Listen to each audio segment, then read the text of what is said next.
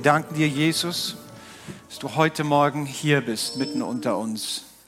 Wir ehren dich, wir feiern dich und wir danken dir, dass du, Jesus, dein Leben für uns gegeben hast.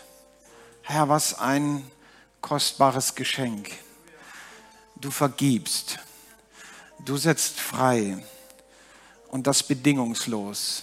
Unsere Schuld und Sünde ist vergeben und wir sind hineingenommen in die Gemeinschaft mit dem Vater. Danke dafür.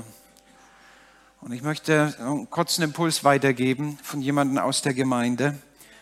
In diesem Gedanken, wie es Jesus sagt, wenn dir vergeben ist, dann vergib auch du. Ähm, das eine ist, dass wir das nehmen, was Jesus uns geschenkt hat. Aber wir haben damit auch eine Berufung, dass wir andere freisetzen, die an uns schuldig geworden sind.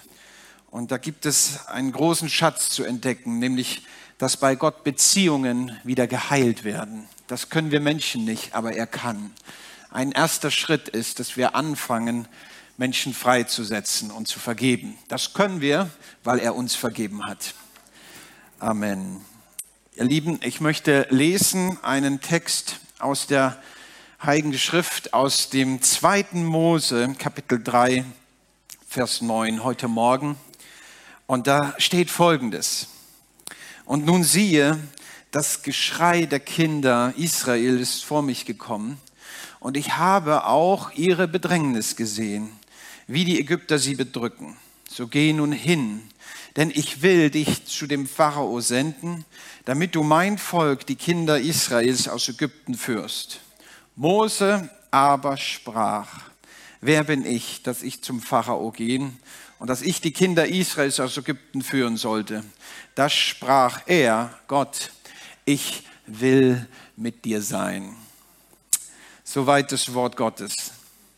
Nun, Gott redet hier zu Mose und er redet heute Morgen auch zu uns. Wir haben einen Reden Gott. Und das ist gut so, oder? Wir dienen keinem toten Gott.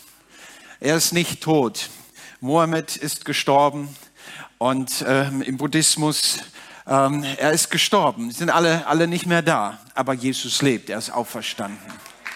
Und er regiert auch heute noch. Das ist die Wahrheit, für die müssen wir uns nicht schämen. Das ist die Wahrheit und die gilt es zu verkündigen. Und ich finde es so schön, dass Gott uns in seinem Wort hier mitteilt, ich habe das Geschrei der Kinder gehört das zeigt mir eins, Gott ist nicht egal, wie es uns geht. Gott ist nicht egal, wie es dir geht. Und Gott ist es auch nicht egal, wie es den Menschen hier in Langenfeld geht oder in Deutschland, oder? Es ist ihm einfach nicht egal. Und er will Menschen senden mit einer Botschaft, nämlich er will dich retten auf ewig. Und das seid ihr heute Morgen. Gott möchte dich rufen. Und ich weiß nicht, wie es dir geht, wenn du über Mose nachdenkst, aber das gibt ja so ein paar Personen in der Bibel, die sind uns vielleicht doch recht bekannt, weil sie so Gewaltiges getan haben oder weil so große Dinge geschehen sind, sind ja auch ein paar Bücher letztendlich geschrieben worden von ihm und durch ihn. Und das sind so krasse Sachen. Ein Mann, der mit Gott wandelt wie mit einem Freund, haben wir gestern Abend gehört. Ich weiß nicht, was du da vor Augen hast bei Mose, an was du zuerst denken musst. Vielleicht, wie er das Meer geteilt hat, indem er gebetet hat, gerufen hat und da stand und dann ist dieses Meer geteilt worden. Vielleicht hat auch der eine oder andere ähm, diesen alten Hollywood-Film vor Augen.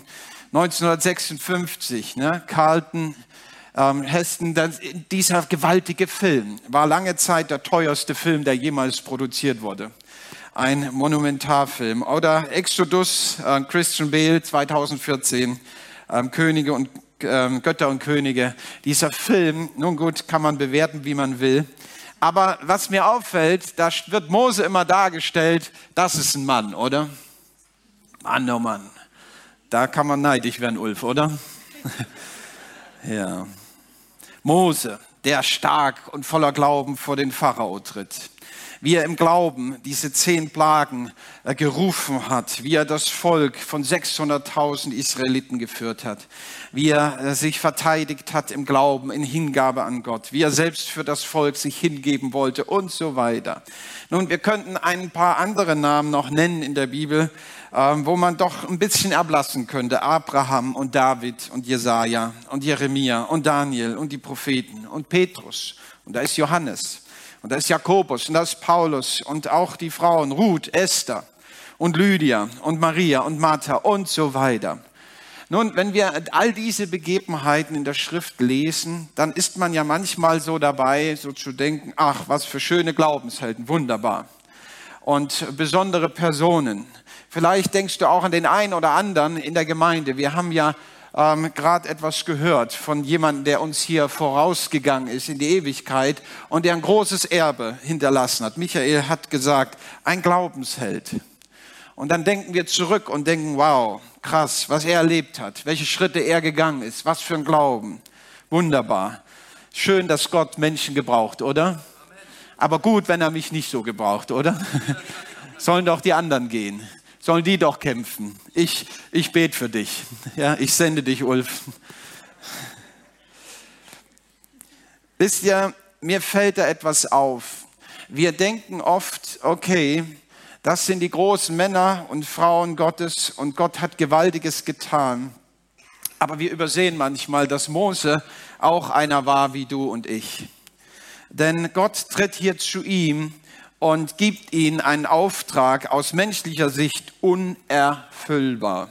Der Auftrag war, er soll das Volk Israel, was zu jener Zeit total unterdrückt und voller ja, Furcht und äh, ja, Mangel letztendlich litt, in, Israel, äh, in Ägypten versklavt. Man brachte zu jener Zeit die Kinder um, äh, die Erstgeborenen äh, männlicher Art, weil die zu mächtig geworden waren. Ähm, Mose selbst hatte das ähm, durch ein Wunder überlebt. Dieses Volk wurde gedemütigt, unterdrückt und ist versklavt gewesen. Und jetzt ausgerechnet soll Mose zum Pharao gehen, zu jener Zeit wahrscheinlich eine der Weltmächte hier auf Erden, eines der mächtigsten Männer überhaupt, den man verehrte als Gott, so ein mächtiger Mann, den Pharao. Da soll er ausgerechnet hingehen und sagen, komm, lass mal deine Sklaven 600.000 ziehen, jetzt ist fertig. Mir zeigt das Folgendes. Gott beauftragt meistens die, die ungeeignet sind. Wir werden das gleich noch entdecken. Wir sehen an David, da hat noch nicht mal sein eigener Vater an ihn geglaubt. Wir sehen an Gideon, der vor Angst sich versteckt hat. Und wir sehen an Petrus, als Jesus ihn beruft, dass er sagt, geh weg, ich bin ein Sünder. Mir fällt auf, dass wenn Gott Menschen beruft, dann beurteilt er uns ganz anders, als wir uns beurteilen oder als das andere dich beurteilen. Gott ruft Menschen, die eigentlich total ungeeignet sind. Zweitens, Gott beauftragt uns mit einem Auftrag, der eigentlich unmöglich ist. Wisst ihr, was dein Auftrag ist, was euer Auftrag ist hier in Langenfeld? Ihr sollt ein Licht sein auf dem Berg, das leuchtet, dass alle, die ganze Stadt es sehen können weil ich glaube, Gott hat ein großes Volk hier. Hunderte. Ich will es mal wirklich extrem sagen und euren Glauben denen heute Morgen Tausende. Ich bin gestern hier in den Saal gekommen und habe sofort etwas gespürt in meinem Herzen. Dieser Saal ist zu klein. Und ich will euch jetzt nicht in, in Hudelei bringen. Und der Ulf rechnet vielleicht schon hoch und runter. ähm, du musst heute ein bisschen herhalten. Ne? Aber es wird sich was verändern, glaubt mir. Ähm, und vielleicht denken wir dann, ja, aber es ist doch schön und es ist doch, wir sind doch eingerichtet und so weiter. Aber Gott sieht hier ein Land, Gott sieht hier eine Stadt, wo Tausende, wo Zehntausende verloren gehen, wenn sie nicht Jesus Christus kennenlernen. Und er sieht das Geschrei und er ruft heute euch als Gemeinde, ihr sollt gesendet werden hinein in diese Stadt. Warum? Weil er ein Volk freisetzen möchte. Glaubt ihr das? Ja, der Auftrag klingt aber unmöglich. Und dann ein drittes, Gottes Wege, die sind immer recht ungenau. Das Komische ist, dass Gott Mose hier beruft, ich will dich gebrauchen, dass du dieses Volk führst in ein Land, wo Milch und Honig fließt, in Freiheit setzen, aber er lässt doch viele Dinge aus, die gar nicht so unwichtig waren, oder? Er hat komischerweise nichts von einem Meer gesagt, was dann geteilt werden muss. Auch nicht, dass der Pharao dann hinterherziehen wird, um ihn wieder einzufangen. Dass sie dann durch die Wüste ziehen müssen, dann gibt es auf einmal kein Essen mehr, kein Trinken mehr. Dass sie dann in ein Land kommen und dieses Land, das blöde ist, hat Gott gar nicht erwähnt. Milch und Honig hat er gesagt. Aber dass da schon jemand wohnt und dass das Riesen sind, das hat er, ganz, hat er gar nicht gesagt, oder? Hätten wir das gewusst, Gott, wären wir gar nicht losgezogen, oder? Weil immer, wenn sie dann an diese Punkte kommen, war genau das die Idee. Wären wir doch nie losgezogen, oder? Ich sag dir, eins müssen wir vor Augen haben, die Dimensionen Gottes. Wenn er dich ruft, dann zeigt er dir ein Land, deine Kollegen, deine Nachbarn, die Menschen und der Auftrag ist unmöglich. Du sagst, ich bin ungeeignet und die Botschaft mag auch ungenau sein, aber er wird dir das Ziel zeigen. Am Weg wird er viele Dinge weglassen. Warum? Weil er will, dass wir ihm vertrauen.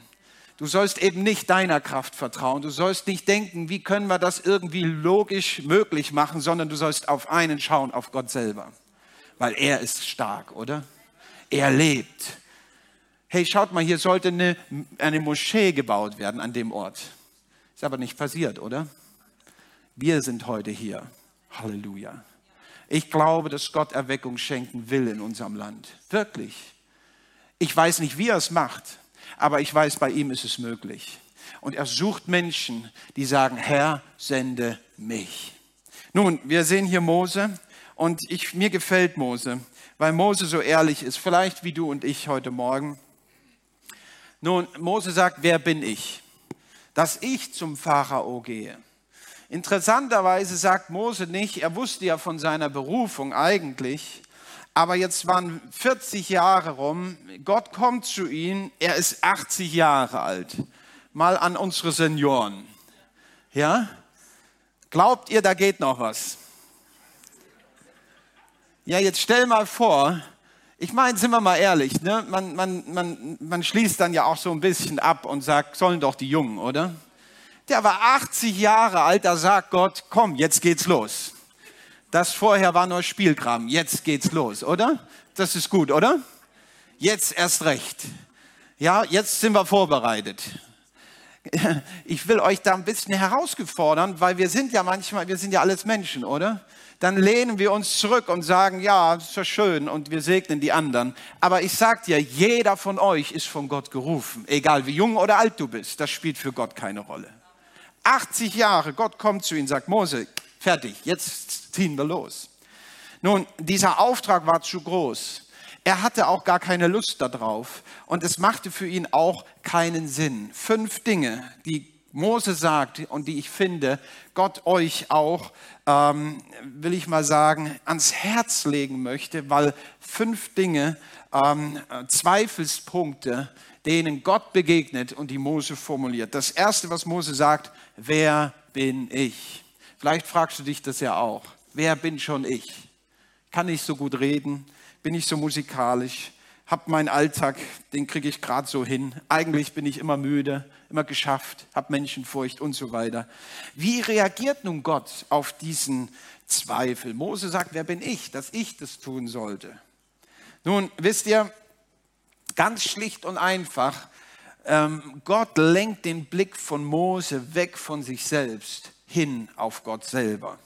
Und das tut er eigentlich bei jedem von uns. Es ist so, als ob nämlich Folgendes hier passiert. Mose, du stellst die falsche Frage. Du denkst an dich, du siehst dich. Und so ist es ja oft bei uns. Wir sehen unseren Zweifel, wir sehen unsere Unzulänglichkeit, wir sehen die Momente, wo wir scheitern, wie Petrus. Der sagt, ich bin ein Sünder. Ja, wie Gideon, der sagt, ich bin aber nicht so stark.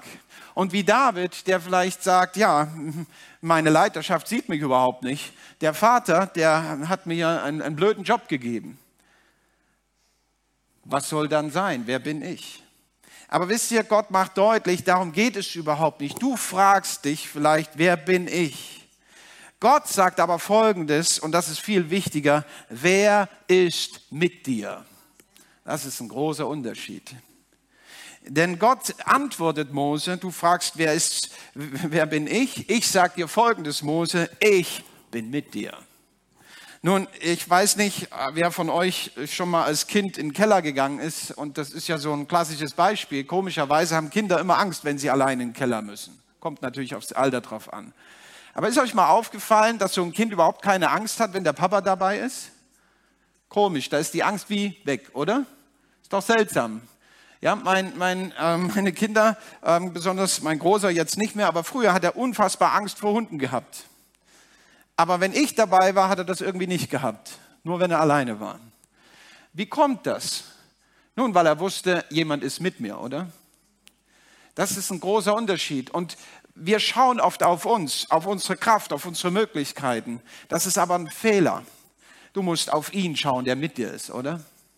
Du musst Folgendes wissen, wenn du auf Arbeit gehst, wenn du in deine Nachbarschaft gehst, wenn du deinen Dienst tust, da kommt es am Ende nicht auf dich an, sondern auf den, der mit dir ist. Auf den, der dich gesandt hat, weil der hat wirklich Kraft, oder? Wir machen doch Fehler. Wir sind untreu, wir machen Dummheiten, wir machen, ach, das könnte man manchmal verzweifeln, oder? Aber er ist mit mir, Halleluja. Er hat keine Angst. Er ist unendlich stark. Er hat Möglichkeiten. Und wenn er mit mir ist, wer könnte gegen uns sein, oder? Das ist, was die Schrift sagt. Und so antwortet Gott Mose hier und sagt, schau mal, ich will mit dir sein. Ich finde das gewaltig. Das ist seine Botschaft.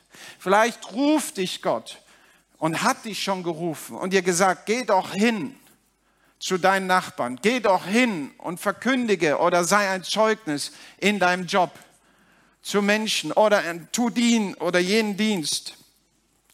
Sei aktiv. Und du sagst, ja, aber wer bin ich? Ich möchte dir heute Morgen sagen, Gott sagt, ich werde bei dir sein. Schau nicht auf das, was du bist oder nicht bist, sondern schau auf mich. Ich werde mit dir sein. Halleluja. Eine solche Haltung sollen wir immer einnehmen als Kinder. Warum? Weil es den Vater ehrt. Wisst ihr, Kinder haben ja eine tolle Eigenschaft, oder? Für kleine Kinder ist der Papa immer der Größte. Und dann kommen die ja manchmal in so einen Fight, oder? Im Kindergarten. Mein Papa ist viel stärker. Nein, meiner ist viel stärker. meiner kann Autos hochheben. Das ist ja gar nichts. Ne? Meiner kann LKW schieben und so. Das ist, ich finde das schön, weil Kinder dem Papa noch alles zutrauen. Das Blöde ist, je länger ihn kennenlernen, dann merken sie, und dann, na, also, ist doch nicht wahr. Ne? Ah, ich glaube, Gott, da werden wir, wenn wir ihn kennenlernen, da werden wir immer noch mehr staunen, weil wir feststellen, der ist ja noch viel stärker, als ich dachte. Gerade andersrum. Der ist ja noch viel gewaltiger. Seine Gnade, seine Liebe, seine Treue ist noch so viel größer.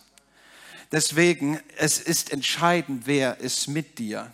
Und schaut mal auch in Josua 1, Vers 9, da ist ja der Nachfolger von Mose. Und der Josua hat das ja festgestellt und hat gesagt, boah, der Mose, das ist ein krasser Typ. Ne? Der hat das alles gesehen mit Mose und dann soll er der Nachfolger sein.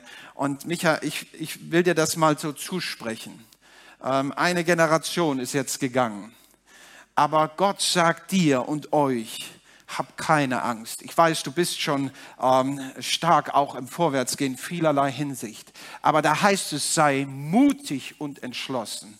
Ich habe diesen Vers heute Morgen, als ich im Gebet war, für diesen Gottesdienst aufgeschrieben. Und ich glaube, dass der gerade für euch ist. Äh, liebe Christina und äh, lieber Michael, seid mutig und entschlossen. Nicht eure Kraft ist entscheidend, sondern Gott sagt euch, denn ich, dein Gott, bin mit euch. Ihr sollt vorangehen und das, was die erste Generation vorgebracht hat, jetzt gilt es. Das ist eine Zeit wie diese. Jetzt gilt es, Land einzunehmen. Ich glaube, das ist nicht nur dieser Raum, sondern ihr werdet verschiedene Räume haben. Ihr habt angefangen. Aber auch Leverkusen wird nicht der letzte Platz sein. Und ihr werdet nicht nur ein Gottesdienst hier haben, sondern der Raum, er wird zu klein sein. Und dann habt ihr zwei Gottesdienste. Und wenn die Jahre kommen, dann wird es Gottesdienste geben, nicht nur hier, sondern da ist wie eine Halle und die wird gefüllt sein und die wird voll sein. Und es werden Menschen kommen und die Kraft Gottes wird da sein. Und der Herr sagt, seid mutig, ich bin mit euch. Ich bin mit euch. Das ist nichts, was wir planen können, aber das ist da, wo der Herr uns hinsendet. Das sind Bollwerke in dieser Stadt, wie Jericho, aber der Herr will in seiner Kraft, in seiner Kraft sollen die Mauern fallen. Und ich möchte euch als Gemeinde einladen, betet für eure Leiterschaft. Denn da ist ein Kampf. Hier geht es um Menschenleben, das kostbarste und wertvollste überhaupt. Und der Feind, er mag es nicht, wenn wir uns in die Wege Gottes begeben. Das sehen wir am Volk Israel. Er war immer Widerstand. Und dann haben sie gemurrt gegen Mose. Dann haben sie geklagt. Dann haben sie gesagt, er taugt nichts. Aber wir sehen, wie Gott sich dazu gestellt hat. Und ich möchte euch ermutigen und ermahnen, betet und stärkt die, die in Leiterschaft sind. Warum? Weil Gott das Hand auf ihnen ist und weil wir sonst genau das tun, nämlich wir bringen uns weg von der Verheißung, die Gott gegeben hat. Und das wollen wir nicht, oder? Wir wollen eine Generation sein, die die Ernte einholt, oder? Jesus sagt einmal, seht ihr nicht, die Ernte ist reif? Wo sind die Arbeiter?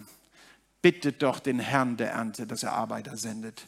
Und ich glaube, diese Predigt heute Morgen, sie soll euch ganz neu ausrichten, genau dazu. Du musst nicht stark sein, du musst nicht schlau sein. Vielleicht sagst du, ich bin zu klein, aber ich sage dir eins, du sagst, du bist schwach, dein Gott ist groß.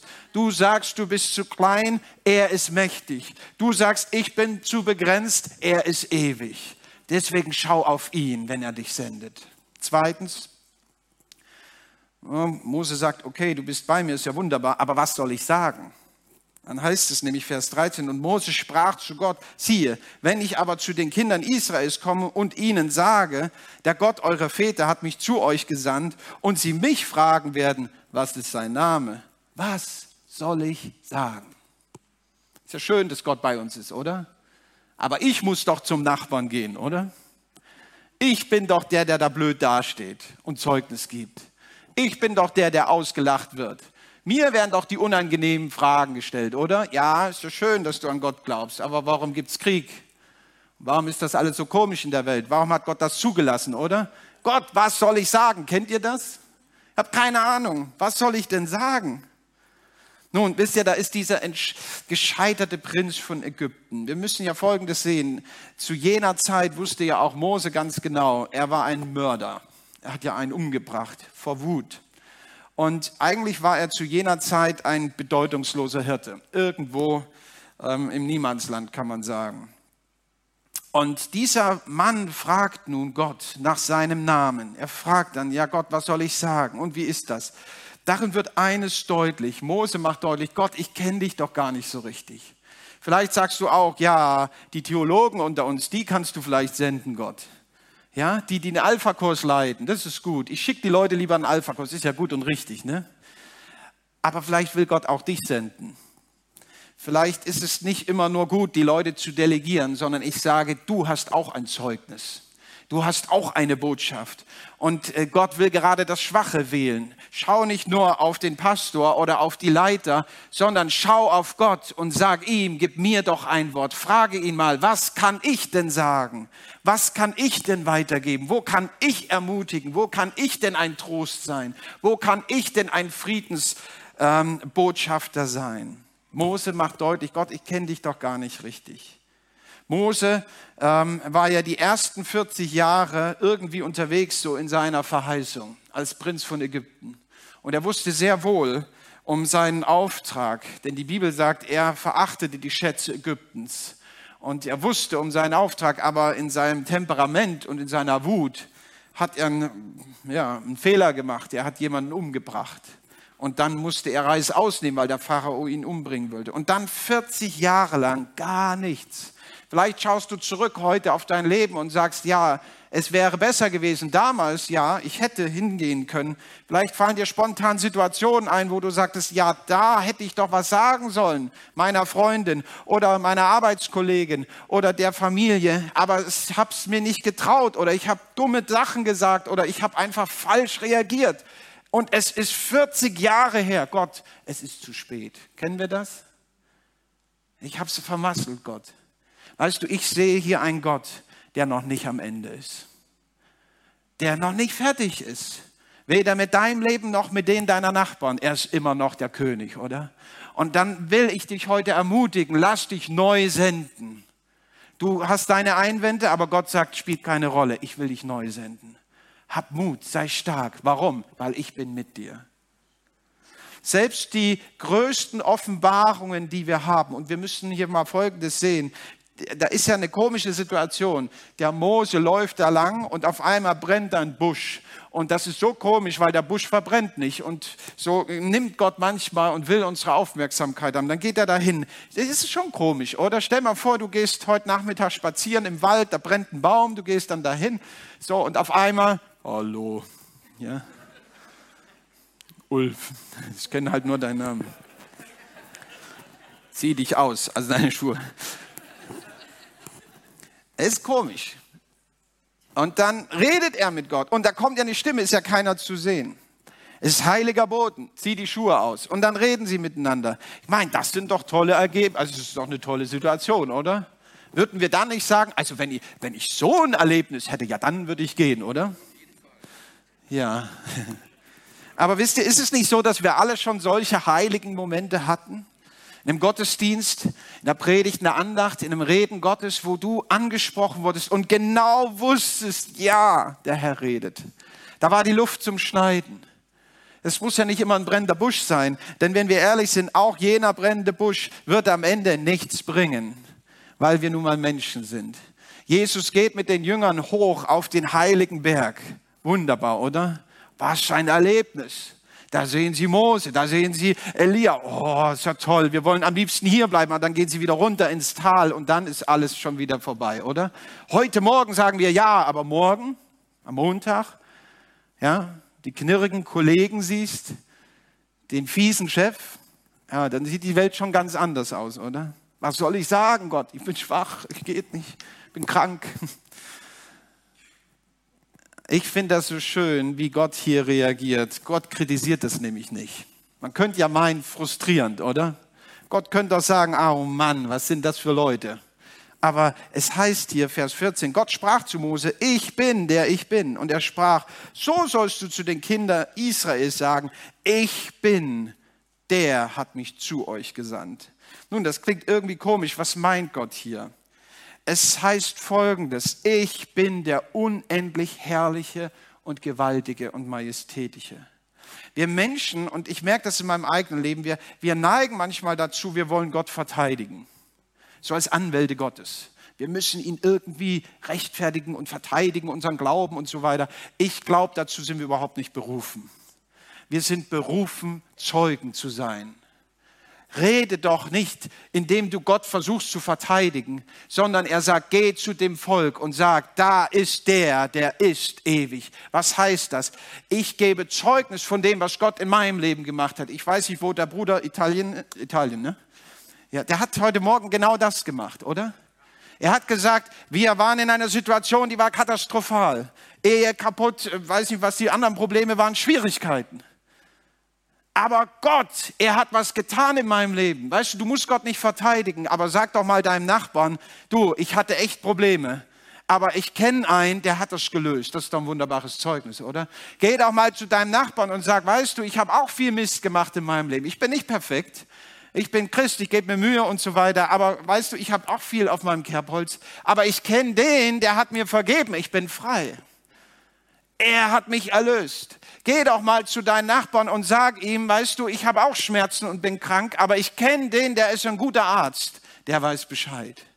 Lasst uns doch einfach nur Zeugnis geben von dem, der sagt, ich bin ewig. Und lasst uns nicht versuchen, Gott mit Argumenten irgendwie zu erklären. Nein, es gibt einen Anwalt, das bist nicht du, das bin nicht ich, das ist der Heilige Geist, oder? Er wird schon überführen, er kann das am besten. Wir müssen die Menschen nicht überführen, er kann das. So lasst uns nicht hingehen zu den Menschen und sie prügeln mit der Schrift, sondern lasst uns Zeugnis geben von dem, der stark und mächtig ist, oder?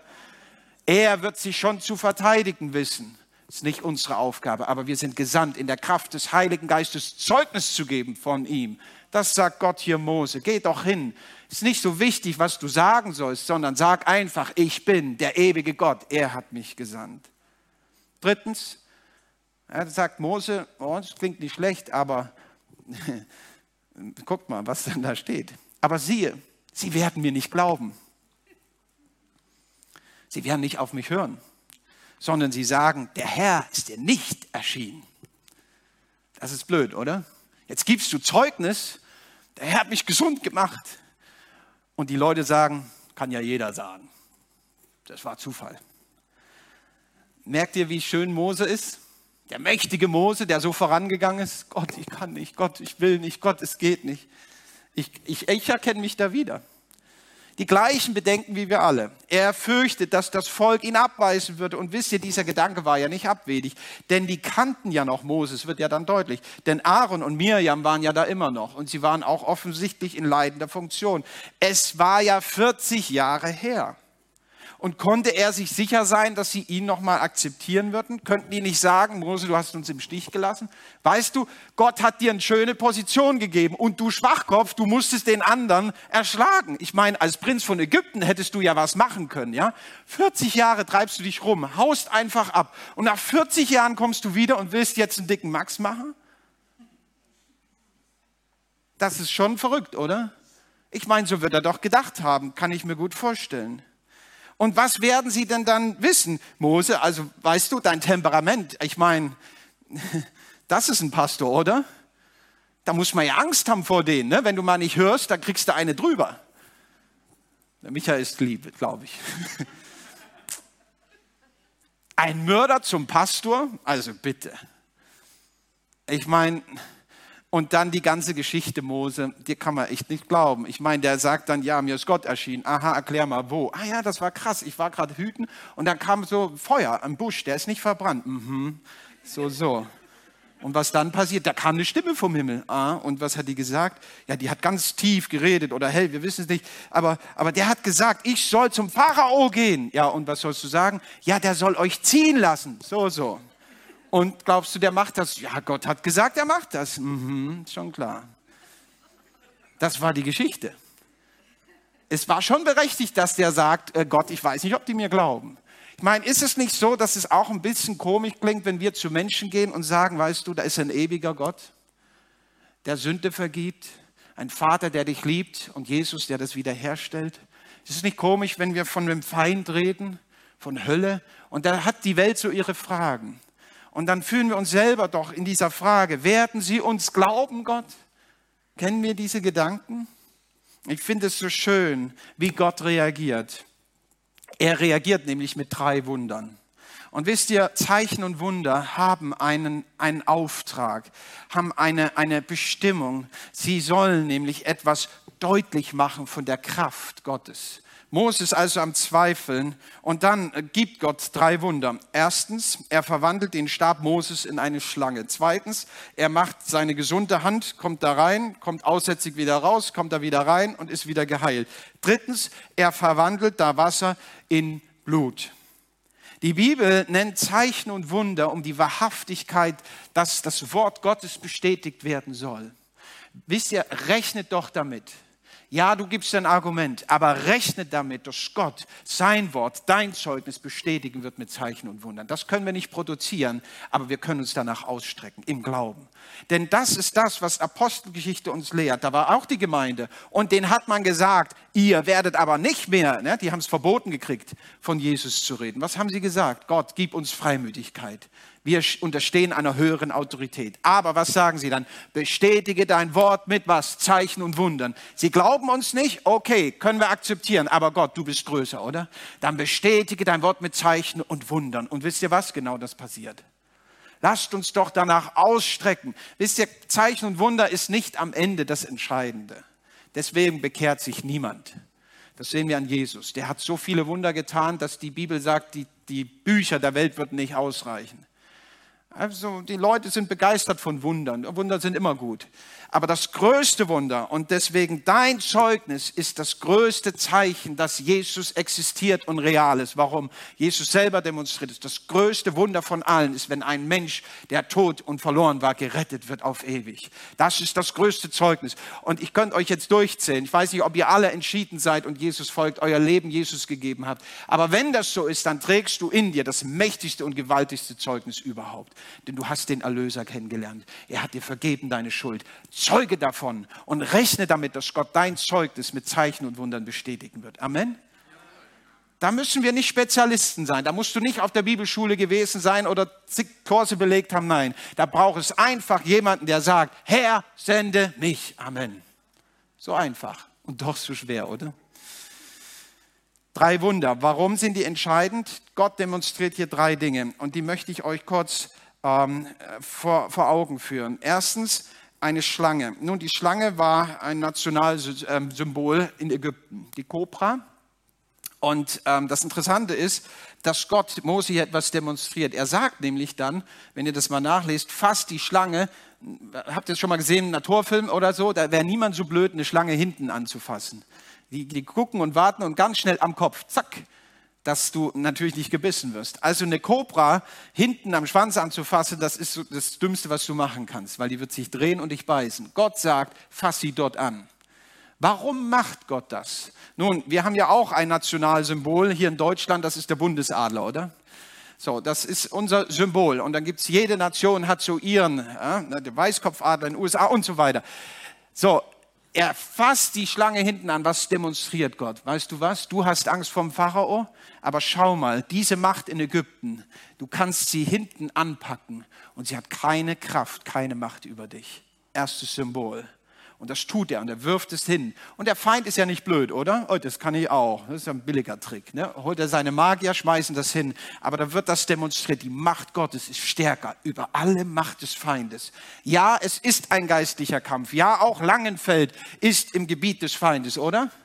Wir sehen es doch überall. Hier sind Spielsachen und andere Dinge, Menschen, die, die ihr Vermögen da verballern und andere Sachen von Prostitution und was weiß ich was. Das sind ja vielleicht nur die, die Spitze am Eisberg, was alles passiert hinter den verschlossenen Türen, wo Menschen verzweifelt und krank und depressiv und verloren sind. Klingt mächtig, oder?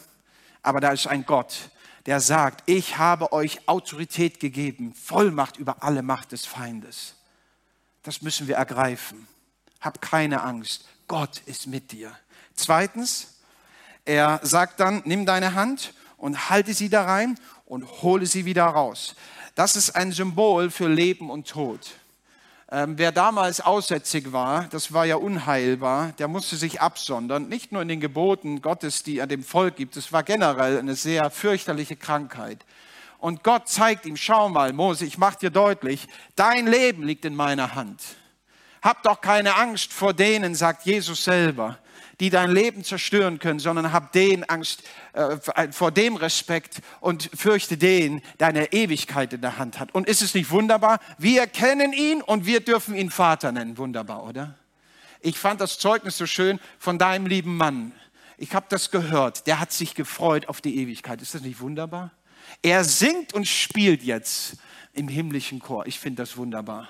Wir haben doch keinen Verlust, wenn wir sterben. Es ist doch Gewinn, wie es die Bibel sagt. Aber bis dahin, liebe Brüder und Schwestern, lasst uns doch unseren Auftrag tun.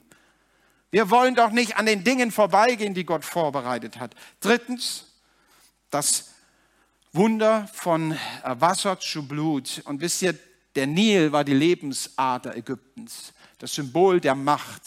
Weil wenn andere Nationen Probleme hatten, sie hatten immer noch den Nil, der die Felder bewässert hat. Das war ein Grund des Reichtums dieses Landes. Und Gott macht hier etwas deutlich. Selbst die mächtigen Wohlstandsdinge dieser Welt, sie unterliegen der Autorität Gottes. Egal wie mächtig der Feind daherkommt. Gott macht Mose deutlich, hab keine Angst. Schlange, Hand, Nil, alles ist in meiner Hand. Ist nicht wunderbar? Dein Leben ist in seiner Hand. Dein Leben ist in seiner Hand. Wenn er dich beauftragt, dann zweifle doch nicht. Dann sag, Herr, hier bin ich, sende mich.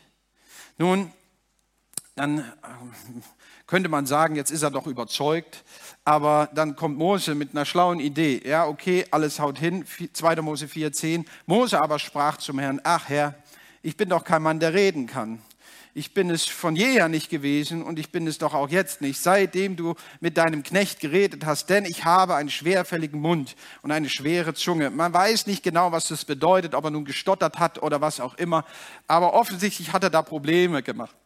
Und wisst ihr, was er dann Gott vorwirft eigentlich? Eigentlich kommt hier etwas, etwas äh, vor, was wir alle kennen, nämlich Gott, okay, du bist mich berufen, aber eigentlich hast du einen Fehler gemacht. Du hättest mich anders machen müssen musikalischer, nicht so temperamentvoll. Es fällt mir schwer, Menschen zu umarmen. Wie soll ich dann, also ich weiß nicht, das, die, die riechen komisch, also weiß ich nicht, was dich so stört. Ne? Es gibt ja so, die sind immer laut, die schmatzen oder ich weiß nicht. Es fällt mir schwer, Menschen zu mir zu Hause einzuladen, weil die tun die Schuhe nicht ausziehen und wenn sie ausziehen, dann stinkt's und also da gibt's ja furchtbare Sachen. Gott, ich würde gern dir dienen. Aber du hättest mich anders machen müssen. Meinem Charakter, meinen Fähigkeiten. Kennt ihr das? Ich würde es gerne tun, Gott. Ich habe alles verstanden. Aber, aber für das bin ich ungeeignet.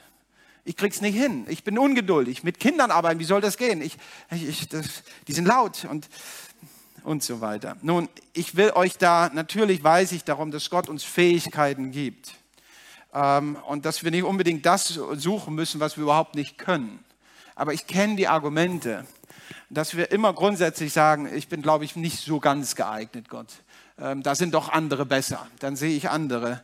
Nun, ähm, ich möchte dich hier einladen, so wie Mose gesagt hat, ich bin doch nicht der, der reden kann, ähm, dass etwas in dein Herz wächst, was Gott darauf antwortet.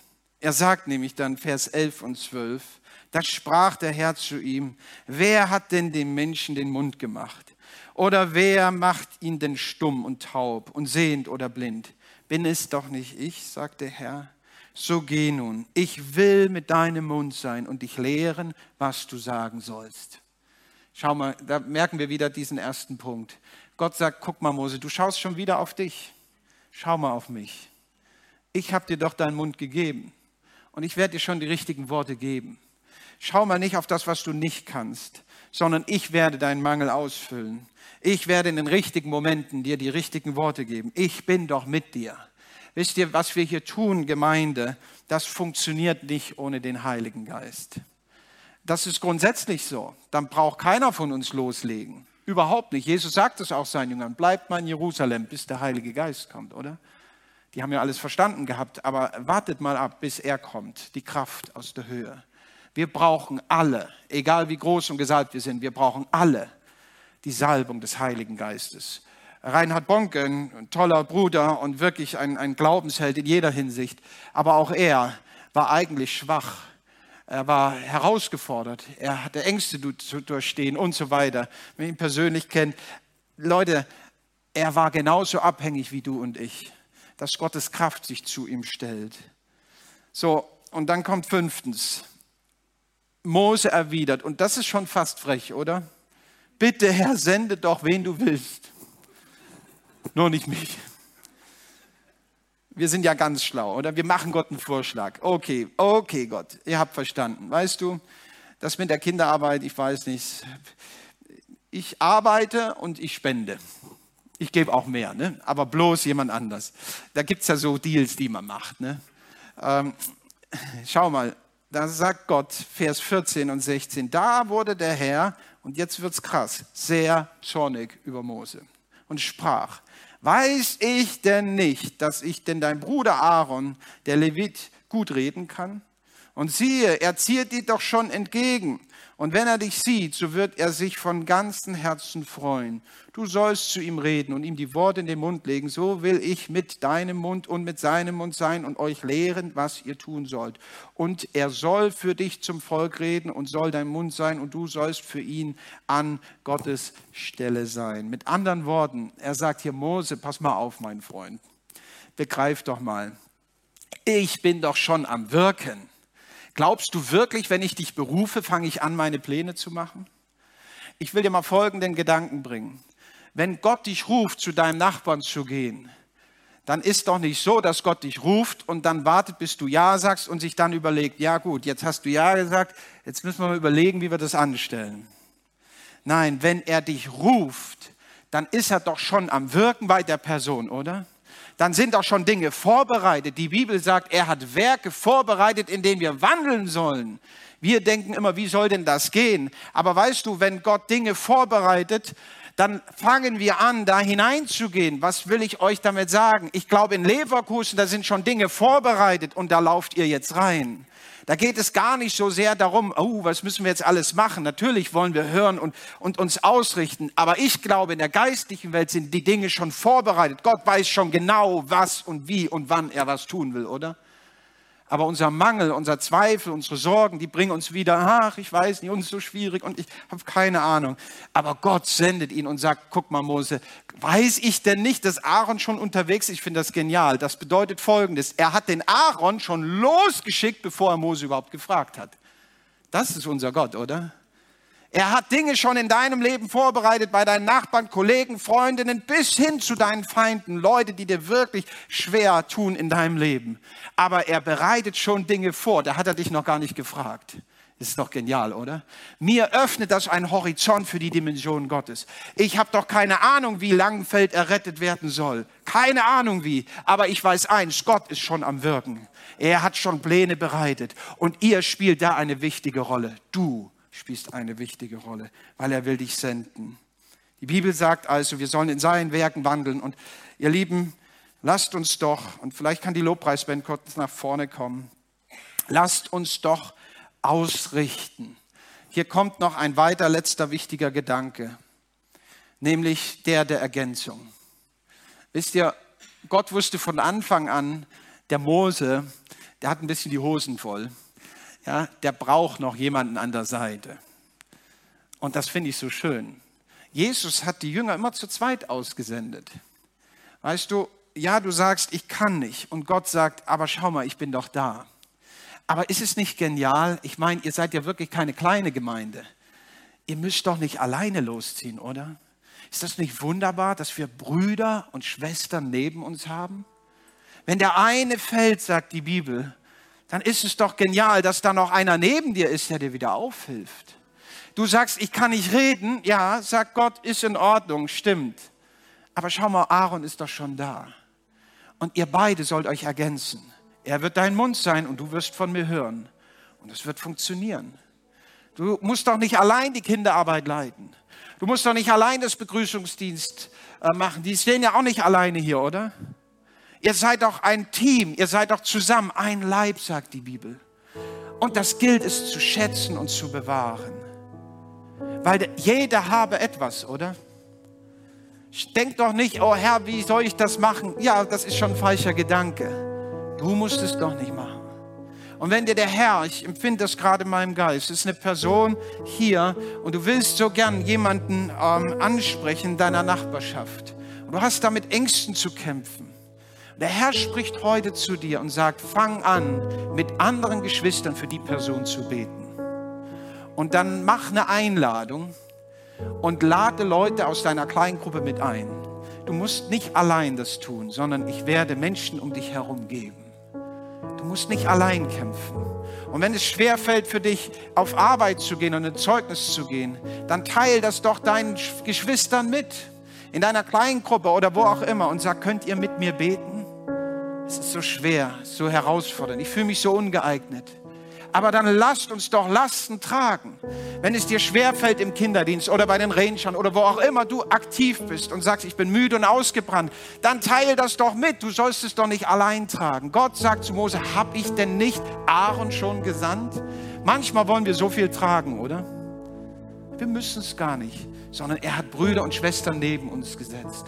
Und wenn du stark bist, dann sei doch bereit, auch nachzufragen und sagen, kann ich dir helfen? Kann ich mittragen?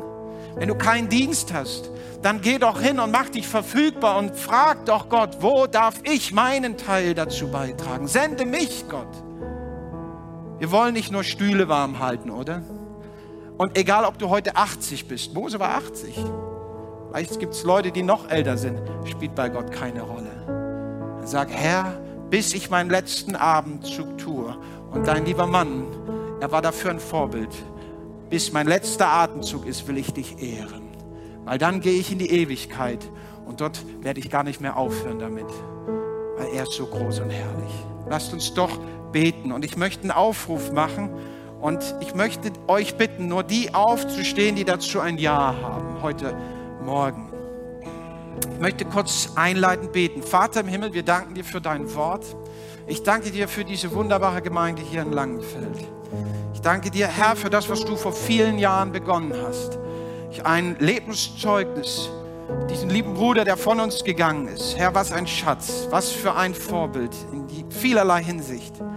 Aber Herr, wir erkennen Zeit und Stunde, dass heute wir gerufen sind, dass wir deinen Ruf hören wollen heute, dass du persönlich unseren Namen rufst dass du uns sagst, ich habe das Geschrei gehört hier in Langenfeld. Ich habe das Geschrei gehört in deiner Nachbarschaft, in deiner Familie. Ich habe das Geschrei gehört der Versklavung der Menschen an diesem Ort, wo auch immer du wohnst. Ich möchte dich senden als ein Botschafter des Friedens. Ich möchte euch senden in die Stadt. Ich möchte euch senden nach Leverkusen. Ich möchte euch senden in die anderen Ortschaften. Und Herr, so stehen wir heute vor dir. Und wir wissen um all unseren Zweifeln, all unseren Mangel, genau wie Mose. Vielleicht bist du heute hier und sagst, wer bin ich denn schon? Vielleicht fragst du dich, was soll ich sagen, Gott? Vielleicht hast du Zweifel und sagst, Gott, werden sie mir glauben? Vielleicht sagst du, Gott, ich kann das nicht, zu groß. Vielleicht hast du immer wieder gesagt, Gott, schick jemand anderen. Vielleicht denkst du heute Morgen, ich habe es verpasst. Ich habe falsch abgebogen. Gott ruft dich heute Morgen neu.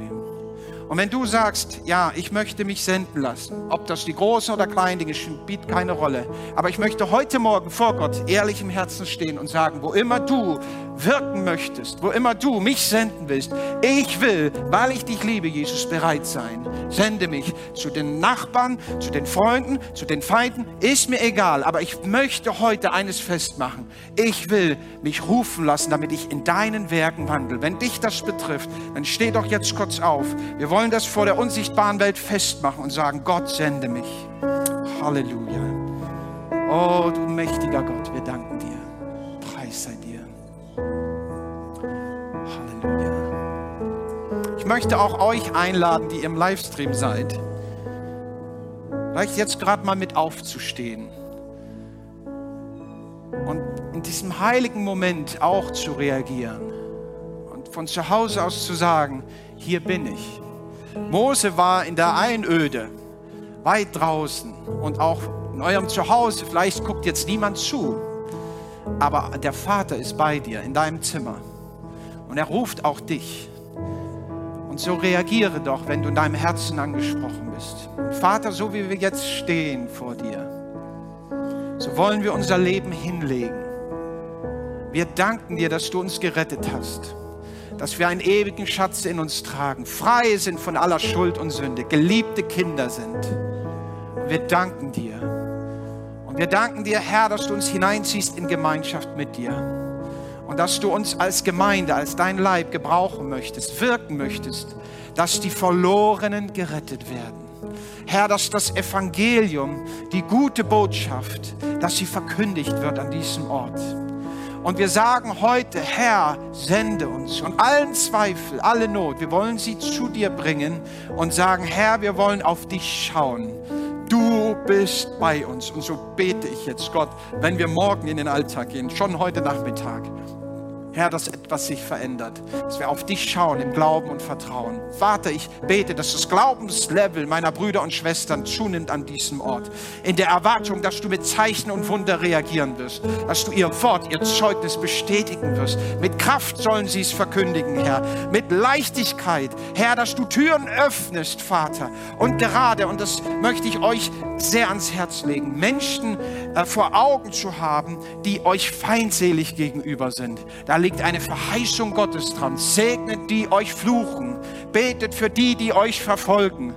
Das größte Wunder, wir sehen es, dass Menschen sich bekehren, dass ein Saulus zum Paulus wird. Ich glaube, ihr werdet eine Gemeinde sein, wo die unmöglichsten Menschen zum Glauben kommen werden. Weil der Herr, er ist nicht ähm, ja, gebunden wie wir Menschen, sondern er ist ein mächtiger Gott. Halleluja. So segne ich jeden einzelnen von euch, der jetzt hier steht. Und der Herr möge euch senden, er möge euch Kraft schenken und Freude und eine Lust und wirklich eine Leidenschaft in die Ernte zu gehen. Amen.